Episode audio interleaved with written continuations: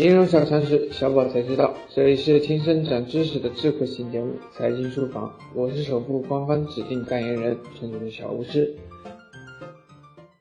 那年花开月正圆，首富做客谈谈钱。这个十月，首富常驻为我们谈谈比玛丽苏更能吸引眼球的财富之道。今天咱们就来扒一扒让少奶奶挨了板子的两千两压箱底存款。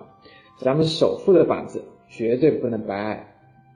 在讨论这个问题之前，我们先来认识一个陌生而又熟悉的词语——机会成本。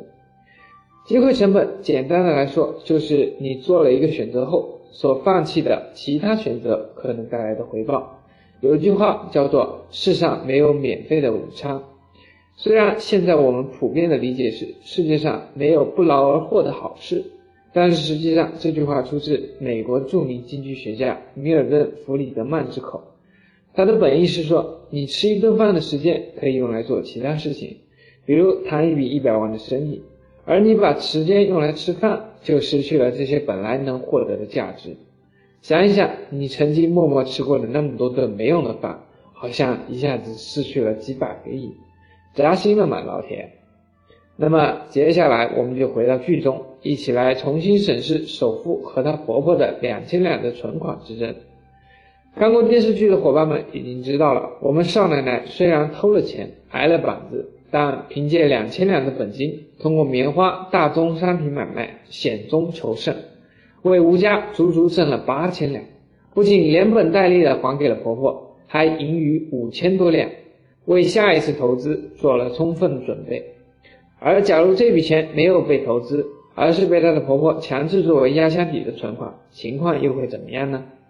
即使这笔钱躲过了被偷盗、被虫咬等意外伤害，却仍然躲不过物价的涨幅。假如当年物价通货膨胀率为百分之一，两千两到了年底就不是两千两了。再加上放弃的投资的机会成本，可以说是损失惨重了。那推己及人，到了工资涨幅跑不过物价的现在，通货膨胀率就更加可怕。而我们大多数人却依然做着清朝老太太一样的选择，把钱存在银行，喜滋滋的看着每年微薄的利息，还以为自己躺着赚了钱。今天我们就来给大家一个实锤，帮大家算一算，你每年躺在银行的钱究竟亏了多少？我国近一年的通货膨胀率为百分之一点五，近七年在百分之二点五。我们以百分之一点五举例。按照工商银行活期存款利率百分之零点三来计算，每年净亏损百分之一点二到百分之二点二，也就是说，一百万的存款什么都没做，每年就少了一到两万，就好像什么都没干，却白送了银行某位员工一次日本旅游的机会。而如果按照余额宝年化百分之四的利率来算，放弃投资的机会成本则更高。所以说，存款等于复利的折旧。一点都不夸张，没有投资意识、不会配置资产的人，就是在用年复一年的财富流失来换取一时的懒惰安逸。大家与其每天急红了眼去抢饿了么三块的红包、菜市场五毛钱的优惠，不如跟着小宝每天学知识，自己攒财富。被扎心的伙伴不要过于难过，不要执着于过去的错误，勇敢向前。既然认识到了损失，就要及时止损，不要被沉默的成本吞噬。从认识到损失的那一刻，没有作为的每一秒都是浪费。大部分听众都会苦恼，投资的种类繁多，我究竟该怎么选择？小宝建议您由浅入深，系统的学习每一种投资类别，知己知彼，才能百战百胜。大家可以去重温小宝才知道投资理财必修课的内容，